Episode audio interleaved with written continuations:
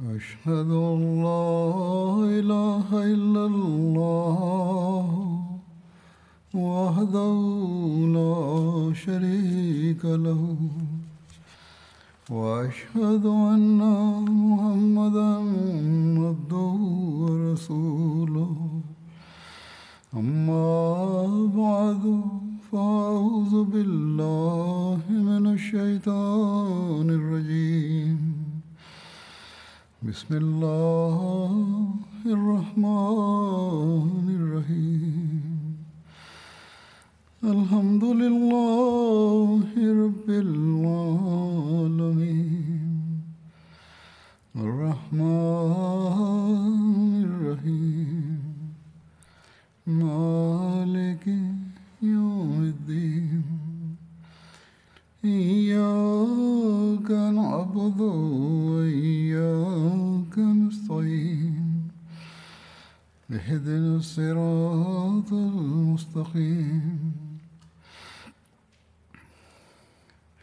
صراط الذين أنعمت عليهم غير المغضوب عليهم ولا الضالين.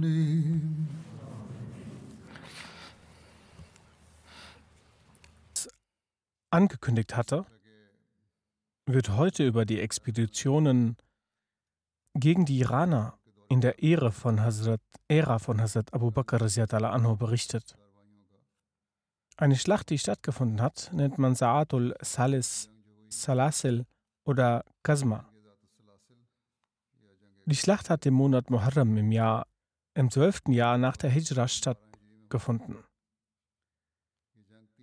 Die Schlacht ist durch drei Namen bekannt. Die Schlacht von Sa'atul Salasil, die Schlacht von Kazma und die Schlacht von Hafir.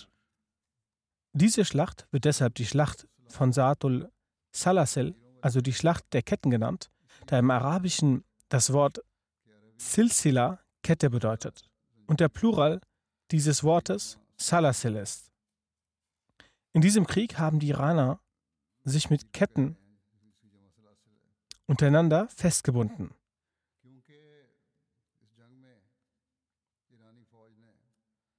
damit keiner vom Schlachtfeld fliehen kann. Einige Historiker akzeptieren diese Überlieferung der Schlacht von Sa'atul Salasil nicht. Diese Schlacht wurde zwischen den Muslimen und den Iranern in der Nähe des Ortes Gazma ausgetragen. Daher wird diese Schlacht auch mit dem Namen Gazma bezeichnet. Gazma ist ein Ort, welcher auf dem Weg von Basra nach Bahrain an der Küste liegt. Weil die Schlacht im Gebiet von Hafir stattgefunden hat, wird diese auch als Schlacht von Hafir bezeichnet. Auf der muslimischen Seite war Hazrat Khalid bin Walid der Oberbefehlshaber der Streitkräfte. Der Oberbefehlshaber der iranischen Streitkräfte war Hormuz. Die Anzahl der Soldaten der Muslime betrug 18.000.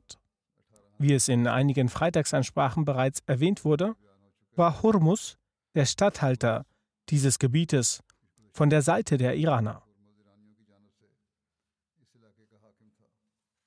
Er war von der Standes Stammesherkunft und von seiner Würde und Ehre höher angesehen als viele andere iranische Umera. Es war die Gewohnheit von Würdenträgern der Iraner, dass sie statt gewöhnliche Mützen zu tragen, hochwertige Mützen trugen. Jener, der aufgrund seiner Familie oder der Würde einen Rang innehatte, hat dem Rang entsprechend eine hochwertige, hochwertige Mütze getragen. Es wird gesagt, dass die Mütze mit dem höchsten Wert einen, Preis von 100.000 100 Dirham hatte. Diese Mütze konnte nur jene Person tragen, die aufgrund ihres Stammes oder ihrer Würde den höchsten Rang hatte. Den Rang von Hormus kann dadurch ermessen werden, dass der Preis seiner Mütze auch 100.000 Dirham betrug. Bei den Iranern war, äh, war er sehr hoch angesehen, jedoch wurde er im Irak bzw. im arabischen Irak mit Verachtung betrachtet. Da er gegen diese Araber im Vergleich zu allen anderen Umera die für die Grenze zuständig waren, am härtesten war und ihnen gegenüber Unrecht beging. Die Verachtung der Araber war so weit fortgeschritten, also der nicht-muslimischen Araber, dass sie, wann immer sie über die Schlechtheit einer Person sprachen, den Namen von Hurmus als sprichwörtliches Beispiel verwendeten, indem sie sagten, jene Person ist sogar übler als Hormus, diese und jene Person ist bösartiger als Hormus, diese und jene Person ist undankbarer als Hormus. Daher war Hormus oft von Angriffen und Streitereien seitens der Araber ausgesetzt. Auf der anderen Seite führte er auch Gefechte mit Kämpfern aus Hindustan, die mit Schiffen kamen. Bevor Hazrat Khalid bin Walid anhu Yamama verließ, schrieb er einen Brief an Hormus. Werde, gehor werde gehorsam, dann wirst du in Sicherheit sein. Entweder nimmst du für dich und dein Volk die Gewährleistung der Sicherheit an und besteuerst die Jizya, beteuerst die Jizya zu zahlen und du wirst außer dir selbst niemanden diffamieren können. Ich habe im Kampf gegen dich ein solches Volk geholt, welches nach dem Tod so trachtet, wie du nach dem Leben. Als Hormus den Brief von Hazrat Khalid erhielt, benachrichtigte er Ardashir, Ardshahir, den Kaiser und stellte seine Armee auf. Mit einem schnellen Heer traf er sofort in Kasma im Kampf gegen Hazrat Khalid ein. Er überholte seine Pferde, konnte aber auf diesem Weg nicht Hazrat Khalid bin Walid finden. Er bekam die Benachrichtigung, dass sich das muslimische Heer im Hafir zusammentrifft.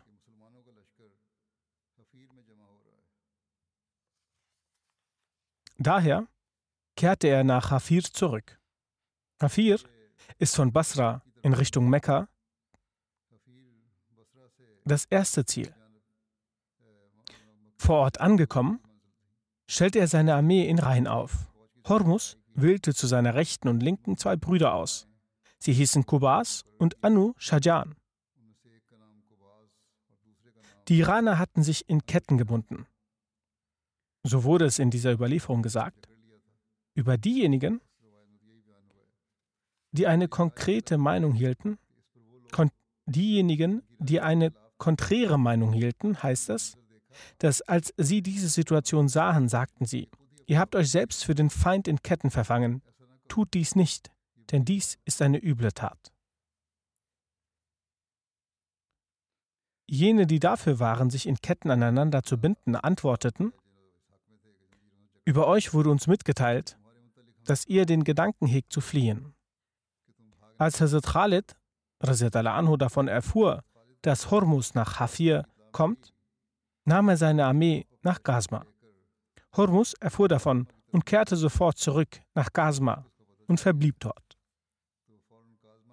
Hormus und seine Armee breiteten sich aus und nahmen das Trinkwasser in Besitz. Als Hazrat Khalid bin Walid ankam, musste an einer solchen Stelle halt, halt gemacht werden, in der es kein Trinkwasser gab. Die Menschen beschwerten sich bei ihm. Sein Rufer gab laut bekannt, dass alle absteigen sollen und ihr Gepäck austragen sollen und gegen den Feind um Trinkwasser kämpfen. Denn bei Gott, das Trinkwasser wird von beiden Heeren jenem gehören, welcher standhafter und geehrter ist. Daraufhin wurde das Gepäck ausgepackt. Die Reittruppen blieben an ihrer Stelle stehen und die Fußtruppen gingen voran. Sie griffen den Feind an. Auf beiden Seiten begann ein Kampf. Allah sandte eine Hilfe. Hinter den Reihen der Muslime begann es zu regnen. Dadurch erlangten die Muslime an Stärke. Hormus hatte einen Plan von Hazrat Khalid vorbereitet hatte einen Plan für Hazrat Khalid vorbereitet. Er sagte seiner Verteidigungstruppe, dass er Hazrat Khalid zu einem Einzelkampf herausfordern werde. Und während er damit beschäftigt sei, sollte heimlich Hazrat Khalid attackieren. Daraufhin ging Hurmus auf das Schlachtfeld. Hazrat Khalid anhu, stieg von seinem Pferd herunter. Auch Hurmus stieg von seinem Pferd herunter und forderte Hazrat Khalid zum Kampf heraus. Hazrat Khalid ging zu ihm. Beide bekämpften sich. Von beiden Seiten wurde angegriffen. Hazrat Khalid konnte Hormus nach unten ziehen, woraufhin die Verteidigungstruppe von Hormus heimtückisch Hazrat Khalid angriff und ihm in die Zwänge nahm. Wenn Einzelkämpfe stattfinden, dann darf niemand anderes dazwischen angreifen. Ihre Truppe griff dennoch Hazrat Khalid an. Trotz dessen schaffte es Hazrat Khalid, Hormus zu töten. Sobald Hazrat Kaka bin Amr diesen Hinterhalt der Iraner sah, attackierte er die Verteidigungstruppen von Hormus. Er umzingelte und besiegte sie. Die Iraner verloren diese Schlacht und flüchteten. Unter ihnen waren auch Kubas und Anu Shajan. Die Muslime verfolgten die Iraner in der Nacht. Sie töteten die Iraner bei der Brücke über Fluss Euphrat, wo heute die Stadt Basra liegt. Nach der Schlacht sammelte Hazrat Khalid die Kriegsbeute. Unter der Kriegsbeute waren auch Ketten mit dem Gewicht von etwa einem Kamel. Sie waren ca. 1008 Tal schwer und ca. 375 Kilo.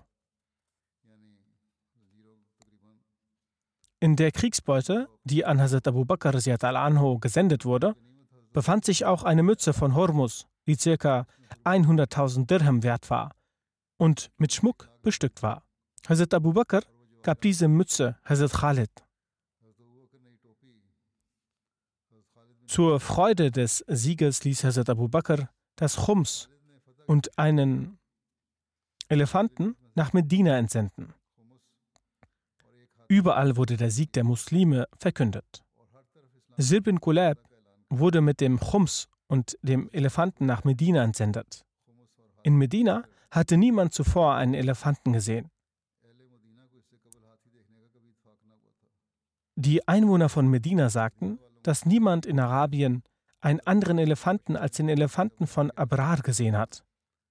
Als dieser Elefant durch die Stadt geführt wurde, waren die älteren Frauen sehr, sehr erstaunt über den Elefanten und fragten, ob dieses Wesen auch ein Geschöpf, Geschöpf Gottes sei. Sie dachten, es wäre ein künstliches Wesen.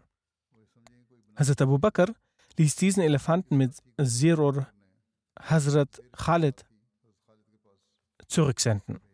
Ein großer Grund für den Sieg der Muslime war die Strategie von Hazrat Abu Bakr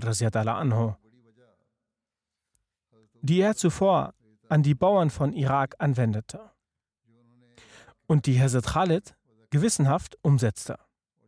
Diese Taktik enthielt, dass die Muslime in keinen Streit mit den Bauern geraten und sie dort leben lassen. Außer einer kleinen Summe als Jizya wurde keine weitere Steuer oder andere Last auferlegt. Den Reitern in der Schlacht von Salasil, Salasil wurde jeweils 1000 Dirham gegeben und jene, die zu Fuß unterwegs waren, wurden ein Drittel davon, wurde ein Drittel davon gegeben. Die Schlacht von Qasma öffnete den Muslimen ihre Augen und sie erkannten, dass die Iraner, deren Herrlichkeit sie Jahre zu hören war, mit ihrer gesamten Stärke nicht mal gegen eine kleine Truppe der Muslime standhaften konnten. Die Kriegsbeute, welche sie aus dieser Schlacht bekamen, konnten sie sich nicht einmal vorstellen. Dann wird die Schlacht Ubullah erwähnt, welche im Jahre 12 nach der Hijra geführt wurde. Hazrat Abu Bakr wies Hazrat Khalid an, den Kampf im Irak mit der Schlacht von Ubullah zu beginnen, welche eine, ein Küstenort am Persischen Golf war. Die Handelskarawanen, die aus Indien und Sindh kamen, machten im Irak als erstes an diesem Ort Halt. Über den, Sieg, über den Sieg von Ubullah gibt es zwei Überlieferungen. Die erste Überlieferung besagt, dass der Ort Ubullah in der Ära von Hazrat Abu Bakr zwar erobert wurde, fiel nach einiger Zeit jedoch wieder in den Händen der Iraner und erst in der Ära von Hazrat Umar wurde dieser Ort wieder vollständig erobert. Die zweite Überlieferung besagt, dass dieser Ort in der Ära von Hazrat Umar erobert wurde. Al-Matabari hat diese Schlacht in seinem Buch erwähnt. Jedoch schreibt er danach, dass die Erzählung über die Eroberung von Ubullah in der Ära des Khilafats von Hazrat Abu Bakr entgegen der Allgemeinheit der Biografen und den authentischen Überlieferungen ist. Denn der Sieg über Ubullah sei im 14. Jahr nach der Hijra, im Zeitalter des Khilafats von Hazrat Umar, durch Hazrat Utbah bin Ghazwan eingebracht worden. In anderen Geschichtsbüchern ist die Schilderung des Krieges von Ubullah wie folgt. Ein paar Historiker erwähnen ihn in der gesegneten Epoche von Hazrat Abu Bakr, andere widerlegen dies. Nach ihnen sei es zu diesem Krieg etwa nicht in der Ära von Hazrat Abu Bakr, sondern von Hazrat Umar gekommen. Indessen findet sich in den Geschichtsbüchern die Erwähnung der Schlacht von Ubullah und dessen Eroberung in den beiden gesegneten Epochen von Hazrat Abu Bakr und Hazrat Umar wieder. Es lässt sich erkennen, dass die erstmalige Eroberung sich in der gesegneten Ära von Hazrat Abu Bakr ereignete, aber später hatten sich die Bewohner von Ubullah dank der Hilfstruppen der Seestreitkraft der Iraner aufgelehnt und folglich wieder befreit. Dann wurde Ubullah in der gesegneten Ära von Hazrat Umar erneut erobert. Wie dem auch sei, die Details des Krieges von Ubullah sind wie folgt.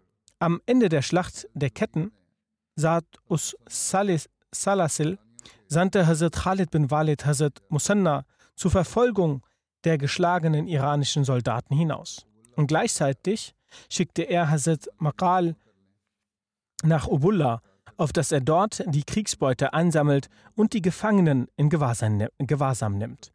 So brach Hazrat Maqal auf und kam schließlich in Ubullah an, wo er die Kriegsbeute und die Gefangenen sammelte.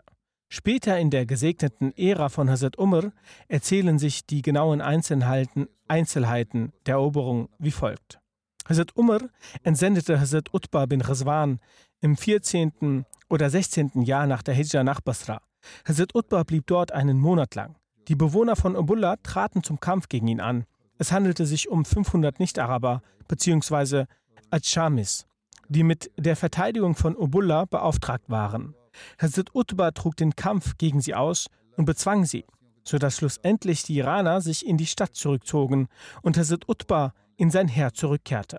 Allah ließ Schrecken in die Herzen der Perser eintreten. Sie verließen die Stadt, trugen ein paar Gegenstände und Mittel mit sich, überquerten mit dem Schiff das Meer und gingen sofort. Auf diese Weise wurde die Stadt leer und die Muslime traten darin ein. Hier bekamen die Muslime verschiedene Güter, Waffen und anderweitige Sachen in die Hand. Des Weiteren konnte sich, konnten sie auch die Gefangenen ergreifen. Den obligatorischen Anteil von Chums aus der Gesamtheit der Güter und Gegenstände ausgenommen, wurde der Rest der Kriegsbeute unter den muslimischen Kämpfern aufgeteilt. Die Anzahl der Muslime betrug 300. Dann gibt es noch einen Krieg von Mazar. Der Krieg von Mazar ereignete sich im Monat Safar im zwölften Jahr nach der Hijra. Diese Schlacht, dieser Krieg wurde im zwölften Jahr nach der Hijra ausgetragen. Mazar ist eine Kleinstadt in Misan. Die Entfernung zwischen Mazar und Basra gleicht der Strecke, die vier Tage Reise in Anspruch nimmt. Am Tag am Tag dieses Ereignisses war folgender Satz in jeder Mundsmund. Der Monat Safar ist gekommen, und in ihm wird jeder graue, grausame und Revoltierende dort getötet werden, wo die Meere ineinander fließen. Hormus stand in der Schlacht von Sa'ad ul-Salasil Hazrat Khalid bin Walid gegenüber. Er hatte seinem Königs, König zwecks Hilfe geschrieben. Der König hat zu seiner Unterstützung ein Heer unter der Führung von Garin entsendet. Aber dieses Heer war gerade erst in Masar angekommen, als es die Benachrichtigungen von der Niederlage von Hormus und seiner Tötung erhielt. Gleichzeitig trafen die geschlagenen Truppen von Hormus in Masar mit Karin zusammen. Und Soldaten einiger Truppen sagten zu den Soldaten der anderen Truppen, wenn ihr euch heute zerstreut, werdet ihr nie wieder zusammenfinden können. Versammelt euch deshalb mit einem Male zur Wiederaufnahme des Kampfes. Die davongelaufene Armee und die neu dazu gestoßene Hilfstruppe bzw. Armee aus dem Iran, sie schlossen sich zusammen und beide animierten sich, sich gegenseitig, dass der Krieg, Krieg fortfahren müsse. Dieses neue Heer, bestehend aus der Hilfe vom König, ist angekommen, sagten diejenigen, die geflohen sind, und dieser oberster Kriegsherr Karin ist mit uns. Es ist möglich, dass Gott uns den Sieg beschert und uns eine Zuflucht von unseren Feinden gewährt und wir einigermaßen unsere Schäden beheben können. Folglich haben sie dies gemacht, und zwar in Mazar. Karin hat die Truppe von Gobas und Anu Shajan beauftragt, die im Krieg von Saatul Salasil geflohen sind. Auf der anderen Seite wurde die Nacht Nachricht der Verbrei Vorbereitung des Feindes von Hazrat Musanna und Hazrat Muanna an Khalid bin Walid geschickt. Hazrat Khalid hat unverzüglich nach der Information von Gaden die Kriegsbeute der Schlacht von Saatul Salasil unter jenen Mujahideen verteilt, verteilt, denen Gott die Kriegsbeute gegeben hatte, und hat außerdem aus dem Chums Fünftel so viel gegeben, wie viel sie wollten. Und die restliche Kriegsbeute, die aus der Schlacht von Saad al-Salasil erhalten wurde, sowie die Frohkunde über den Islam, äh, über den Sieg, wurden an Hazrat Abu Bakr geschickt. Und er wurde auch über diese Schlacht, äh, über diese Sache informiert, dass in der Schlacht Saad ul-Salasil geschlagene Armee und unter der Führung von Gardin kommendes neues Jahr sich an einem Ort versammelt. Folglich ist Hazrat Khalid von dort losgegangen und ist in, im Mazar gegen die Armee von Garin angetreten und hat seine Armee geordnet.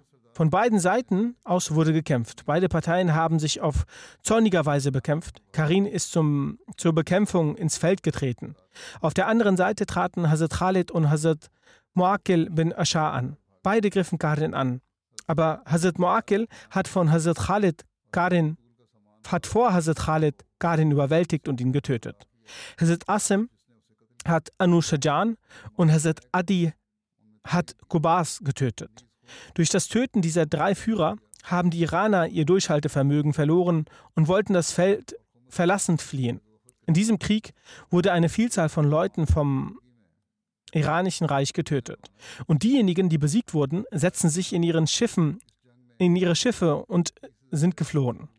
Hazrat Khalid hat in Mazar Gewalt und hat die Gegenstände von jedem Getöteten dem Mujahid gegeben, der ihn getötet hatte, egal was dessen Preis war und hat das Fee von ihnen verteilt. Außerdem hat er aus dem Chums jenen Anteil gegeben, die eine außerordentliche Leistung gezeigt haben und hat den restlichen Anteil von Chums mit einer Delegation unter der Führung von Hazrat Said bin Numan in Richtung Medina losgeschickt. Nach einer Überlieferung wurde in diesem Krieg wurden in diesem Krieg 30.000 Iraner getötet, abgesehen von den Leuten, die im Fluss ertrunken und gestorben sind. Es wird gesagt, dass wenn es kein stehendes Wasser wäre, hätte keiner von ihnen überlebt.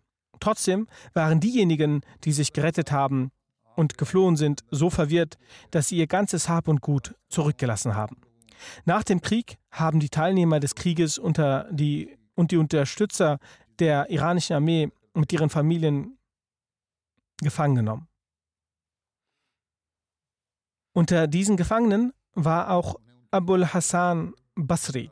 Über Abul Hassan Basri wird gesagt, dass er der Vater von Imam Hassan al-Basri war, der ein bekannter Redner aus Basra war und ein Sufi war und auch ein Muslim.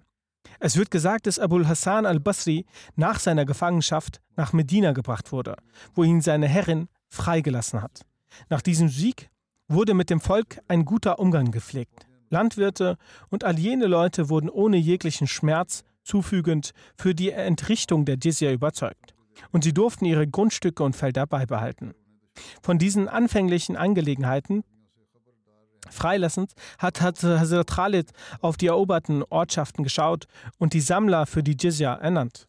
Für die Sicherheit der eroberten Ortschaften hat der Hafir und Jisre Azam, also auf der größten Brücke, Armeen stationiert. In, ihr System wurde verbessert und den Truppen wurde unter der Aufsicht von verschiedenen Offizieren befohlen, sich vor allen heimlichen und öffentlichen Aktivitäten des Feindes in Acht zu nehmen und gegen sie zum richtigen Zeitpunkt anzutreten. Welchen größeren Beweis für die Expertise im Krieg von Khalid gibt es? Dass auf dem Boden Irans allein durch den Beginn seines Vorgehens die Streitkräfte Chosraus begannen überwältigt zu werden. Die Mut, Courage und Angstlosigkeit dahinschwanden. Die Schlacht von Mossar fand in der Nähe von Hera statt. Hera befindet sich in etwa zwischen Khalid und Madain.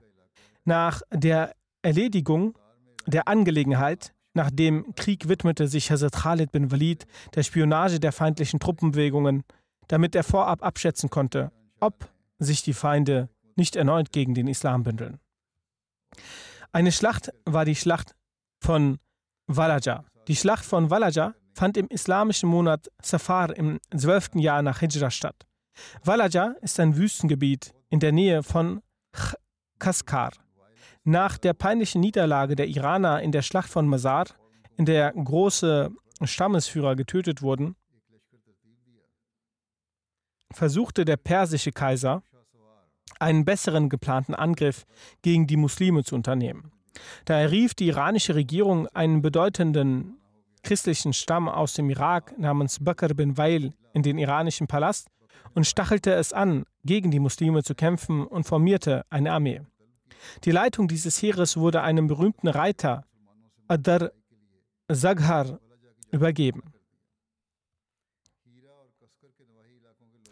Die Armee wurde nach Walaja geschickt. Im Irak befand sich ein großer Stamm der Christen namens Bakr bin Wail. Der König Adschir ließ sie rufen und formierte durch sie eine Armee und schickte sie nach Walaja in die Schlacht gegen, Mus gegen, die Schlacht gegen Muslime. Die Bewohner der Vororte von Hera und Kaskar und Bauern schlossen sich diesem Heer an. Hera ist eine Stadt drei Meilen südlich von Kufa entfernt. Kaskar war ein Bezirk zwischen Kufa und Basra. Geleitet vom Gedanken, nicht dass der Ruhm des möglichen Sieges über die Muslime nur die arabischen Christen geht, schickten die Perser einen großen Soldaten Baham Jazwe mit einem mächtigen Heer ihnen hinterher. Als dieser persische Soldat spürte, dass er nur nun ein sehr großes Heer hatte, entschloss er sich, Khalid, Hazrat Khalid bin Walid anzugreifen. Als Hazrat Khalid bin Walid die Nachricht bekam, dass sich die, dass sich die persische Armee in Walaja versammelt hatte, befand er sich in der Nähe von Basra. Er beschloss, die persische Armee von drei verschiedenen Seiten aus anzugreifen, damit ihre Einheit gebrochen werden konnte und die persische Armee durch einen Blitzangriff in Panik versetzt wird. Er ernannte Hazrat Suwad bin Mukarrin als seinen Stellvertreter und befahl ihn, sich in Hafir niederzulassen. Khalid selbst ging zu den Menschen, die in der tiefen Region von Tigris stationiert waren. Er befahl ihnen stets in der Hut vor dem Feind zu sein und ja nicht träge werden und sich täuschen zu lassen. Er schritt mit seinem Heer nach Walaja voran und stellte sich dem Heer des Feindes und seiner Verbündeten. Es kam zu einer erbitterten Schlacht. Hazrat Khalid bin Walid ließ auf beiden Seiten der Armee Kämpfer verschanzen. Letzten Endes griffen diese beiden verschanzten Flügel den Feind von beiden Seiten an. Die persische Armee erlitt eine Niederlage und fliehte. Jedoch umzingelte sie Hazrat Khalid bin Walid von vorne und die verschanzten Flügel umzingelten sie von hinten derart, dass sie so stark verzweifelten, dass sie nicht mehr weiter um den Tod ihrer Partner, dass sie sich nicht mehr weiter um den Tod ihrer Partner kümmerten. Der Oberbefehlshaber der feindlichen Soldaten erlitt eine Niederlage und wurde letzten Endes getötet. Mit den Landwirten ging Hazrat Khalid genauso um, wie er zu tun pflegte. Er tötete also niemanden von ihnen. Er nahm nur die Kinder der Kriegsbegehrten und deren Helfer fest und lud die normalen Bürger ein, die Jizya zu zahlen und sich zu unterwerfen, was die Leute akzeptierten. Dann ist die Rede von, vom Krieg Ules. Der Krieg Ules fand im Monat Safar 12 nach Hijra statt. Ules war ein Dorf aus den Ambas-Dörfern in Irak. Am Tag von Walaja wurden durch die Hände von Hazrat Khalid und durch eine Niederlage der Iraner der Stamm Bakr bin Wail und ihre gleichstämmigen Christen erzürnt. Sie schrieben den Iranern und die Ira Iraner ihnen Briefe und alle versammelten sich am Ort Ules. Abdul Aswad Ejli wurde zu ihrem Führer ernannt. Ebenso schrieb der iranische König Bahman Jazwe einen Brief dass er mit seinem Heer in Ules erscheinen soll und sich den Leuten dort aus Iran und Arabien anschließen soll. Doch Baham Jazwe ging selbst nicht mit dem Heer. Stattdessen entsandte er seiner Stelle einen anderen angesehenen Mann namens Jahban und befahl ihn, in die Herzen der Leute Elan für den Krieg zu erwecken.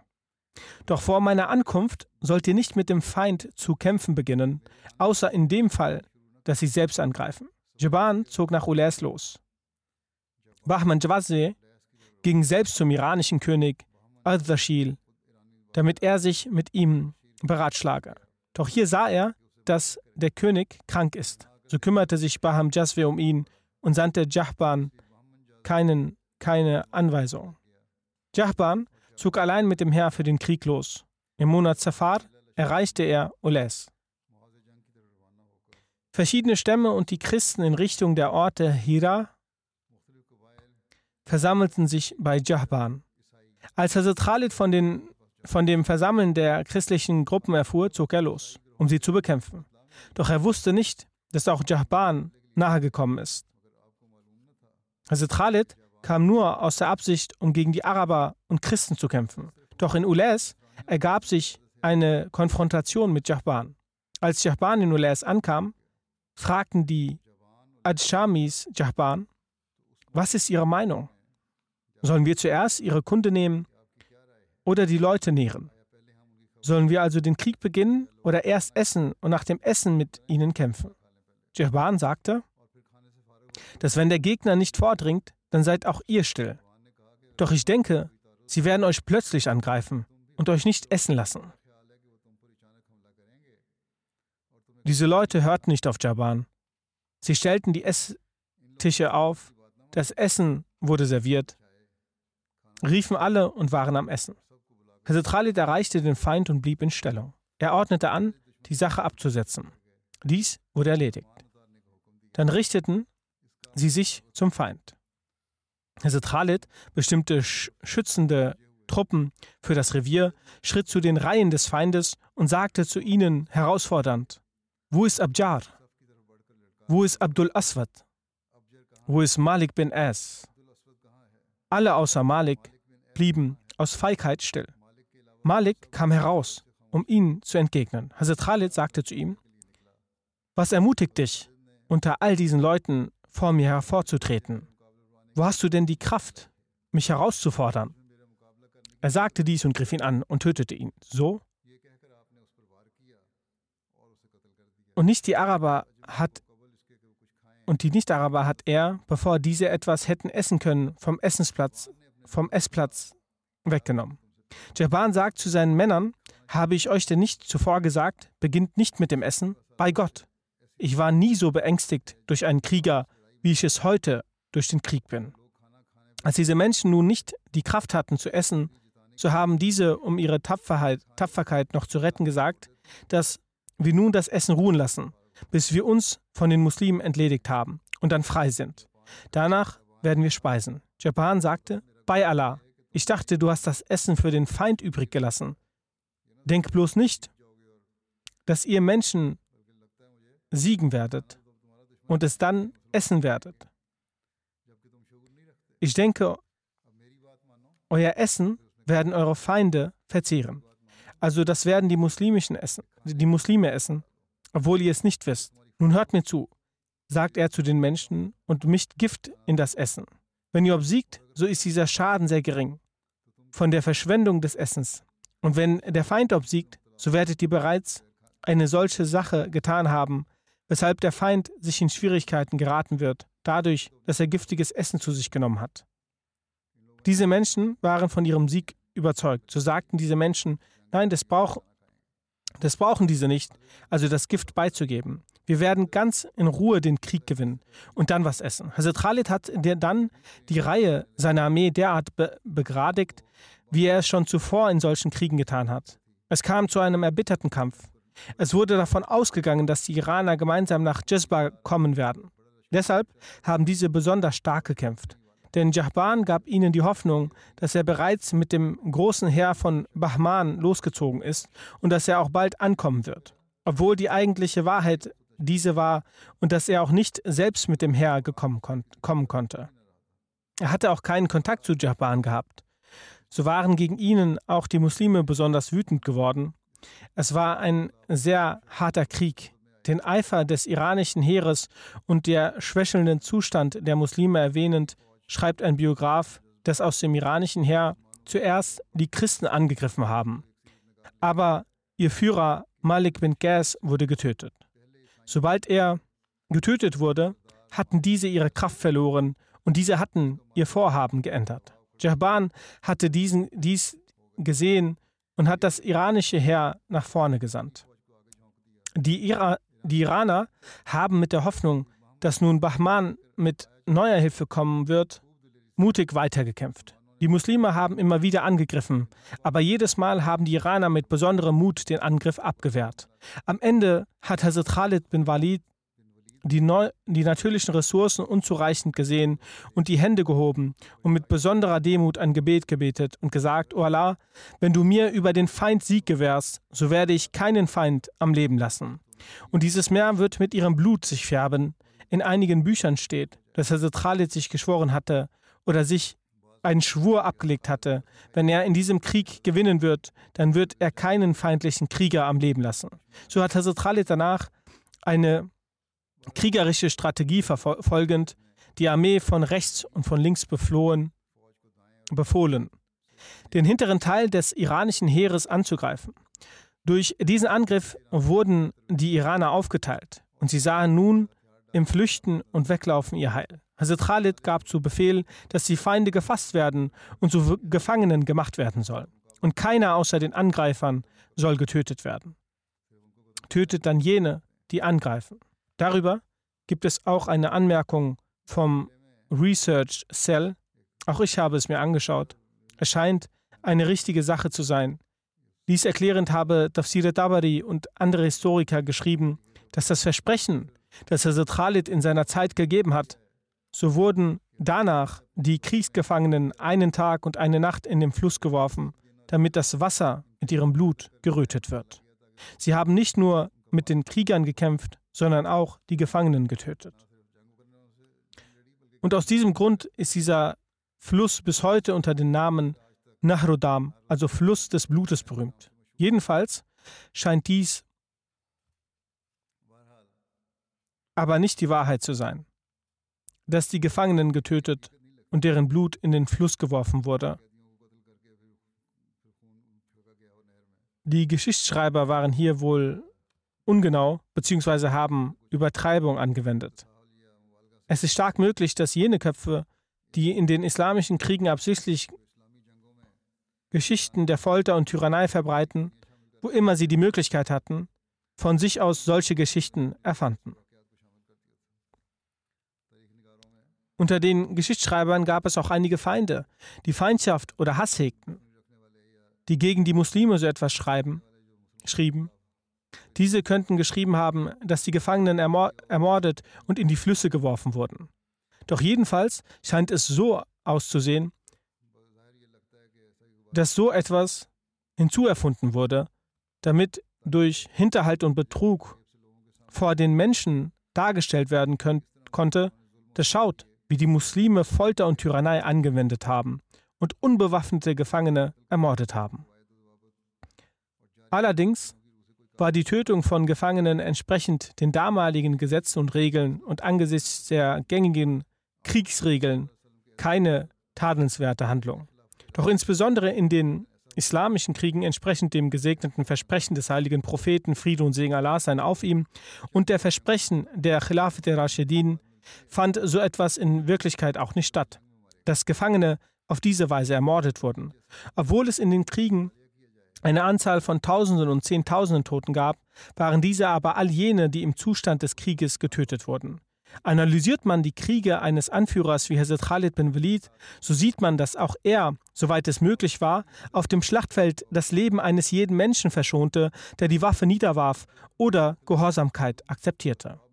Und für jeden Getöteten kann trotz der Märchen der Geschichtsschreiber durch Recherche ein Schlagkräft, eine schlagkräftige Ursache und Gründe dafür gefunden werden. Jedenfalls schaut man sich dieses Ereignis an, dann erscheint dieses Ereignis als erfunden. Da jene Geschichtsschreiber und Biografen, die die gesamten Details dieser Orte berichtet haben und beim Berichten selbst jedes kleinste Detail nennen, von diesen manchen diese Ereignis, dieses Ereignis überhaupt nicht erwähnt haben. Und dies ist ein Beweis hierfür, dass es erfunden ist und ein Autor ist, der, ein sehr, der eine sehr liberale Meinung innehält, dass, es, dass er bei der Geschichtsberichtung bis ein solch tadelswerten, bis eine solch tadelswerte Grenze geht, dass ihm nicht zugestimmt werden kann. Auch er schreibt nach der Erwähnung dieses Ereignisses, die Überlieferer haben bei dieser Erzählung eine neue Stufe der Lügengeschichten erreicht. Es ist richtig, dass Khalid die Gegner des Islams tötete und hart war, dass Qaqa und seine Mitstreiter dies nicht ansehen konnten. Dieses Ereignis hat auch ein Autor erwähnt. Die Gefangenen wurden zwar unter strenger Beobachtung gehalten, aber dass sie ermordet wurden, ist nicht korrekt. Aus der Schrift eines anderen Autors geht hervor, dass die Iraner nicht in den Fluss geworfen wurden, nachdem sie getötet wurden. Er schreibt, Hazrat Khalid griff sehr schnell und tötet, tötete. Hazrat Khalid griff schnell an und tötete die Christen und vernichtete die Reihen der Iraner so, als wären sie aus Lehm und nicht Menschen aus Fleisch. Weil die Iraner über das Gebiet länglich verteilt waren, bildeten sie einen Halbkreis. Sie schritten voran und kesselten die Muslime ein. Nun war die Lage eine solche, dass um die Muslime herum Iraner und Christen aus Arabien waren und mit Elan kämpften. Aber der Elan, mit den, dem Muslime kämpften, war nicht in den Christen vorzufinden. Jeder Muslim wurde zu einem Löwen und schnitt mit starken Angriffen Christen wie Gras.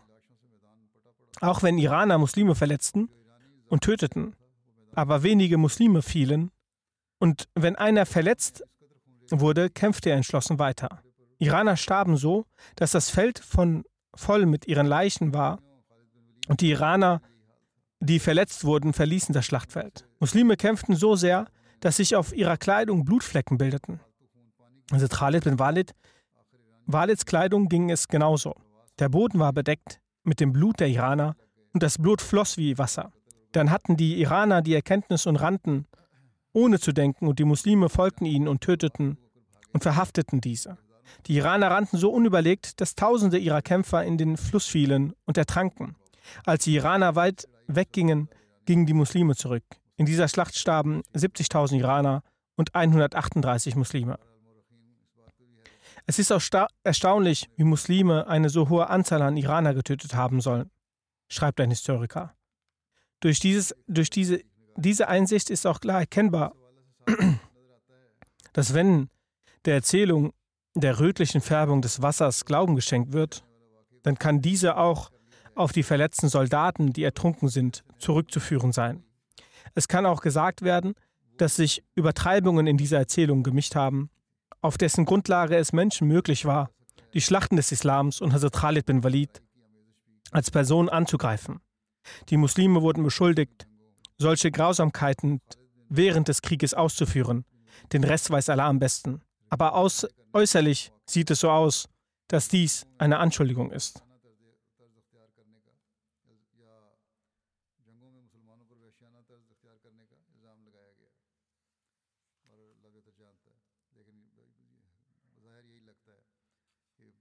Als der Feind seine Niederlage akzeptierte und sein Herz zerstreut war und die Muslime von ihren Erledigungen zurückkamen, stellte sich Hazrat Khalid in die Nähe des Essens und sagte, dies gebe ich euch, dies ist für euch, weil wenn der heilige Prophet Friede und Segen Allah sein auf ihm bei einer Schlacht das vorbereitete Essen eines Feindes, der geflohen ist, fand, verteilte er dies in seinem Heer.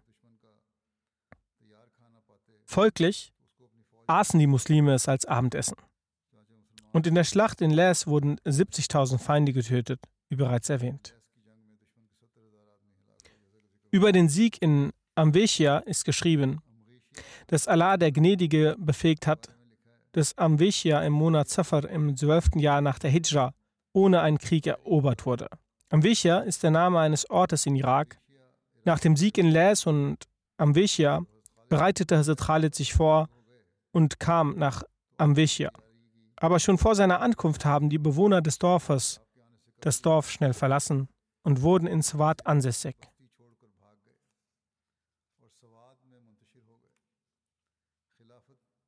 Die Dörfer in Irak, die von den Muslimen während der Zeit von Khilafat, vom Khilafat von Umar anhu erobert wurden und sie aufgrund der grünen Felder Sawat genannt haben. Hazrat Khalid befiel Amvishya, um die Umgebung einer Ordnung zu unterziehen. Amvishya war so groß wie Hera. Und Les war der Militärstützpunkt in dieser Ortschaft. Die Muslime haben nach dem Sieg in Amvechia so viel an Kriegsbeute erhalten, wie es seit der Schlacht von Saatul Salasil nicht gab. In diesem Krieg, Krieg war der Profit aus dem Teil der Kavallerie 1500 Dirham und dieser Teil wurde zusätzlich restlichen dieser Teil wurde zusätzlich restlichen neben der restlichen Kriegsbeute an die Personen verteilt, die besonders tapfer waren. Die Botschaft über den Sieg in Les und Amvishya hat Hazrat Khalid anho über Jundal von Banu Ijl verkündigt, das als tapferer Wegweiser, der als tapferer Wegweiser bekannt war. Er hat Hazrat Abu Bakr die frohe Botschaft über den Sieg in Les und die Menge der Kriegsbeute, die Anzahl der Gefangenen und die Sachen, die in Chums erlangt wurden, und über die besonderen tapferen Kämpfer überbracht, besonders tapferen Kämpfer überbracht.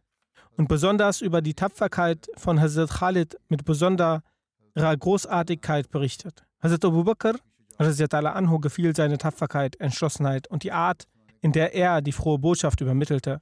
Als von dem Beauftragten seine Art und Geschichte seiner Tapferkeit und seine Erzählweise hat ihm besonders gefallen. Er fragte ihn, wie heißt du? Er, antwortete, ich heiße Jantal. Hazrat Abu Bakr erwiderte, sehr schön. Er wies an, ihm aus den Gefangenen eine Gefangene zu geben, durch diese er auch Nachkommen erhielt. Ebenso sagte Hazrat Abu Bakr zu diesem Zeitpunkt, dass nun keine Frau eine Person wie Hazrat Khalid bin Walid zur Welt bringen könne. Die Erwähnung wird inshallah fortgesetzt.